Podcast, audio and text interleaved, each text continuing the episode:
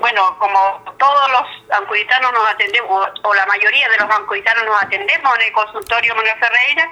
nos hemos encontrado esta mañana que eh, con una paralización de muchos, de una cantidad de médicos que no, no, recuerdo cuánta cantidad, eh, solamente habían tres trabajando, eh, quedando mucha gente sin atención médica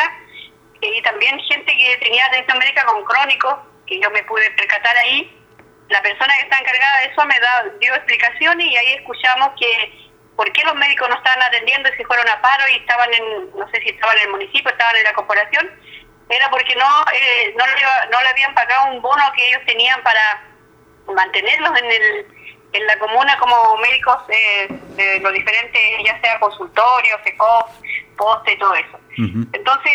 lo que yo quiero aquí es dejarle como comentar a la comunidad, sobre todo a los vecinos, uno como es dirigente social, las preguntas que le hacen a uno, eh, ¿qué, tiene que ver, que, eh, quién tiene que resolver este tema? Si es el municipio, son los concejales que tienen que aprobar estos recursos, pero son las cosas que uno a veces no entiende o que uno no está informado del tema. Entonces, por eso yo lo, lo doy a conocer como dirigente social y también es eh, parte también de, la Unión Comunal, soy secretaria de la Unión Comunal de, de Ancud. ojalá que esto se solucione, que, que lleguen a, buen puerto y, y, que ya mañana eh, se pueda normalizar esta atención porque quedó, como vuelvo a repetir, mucha gente esperando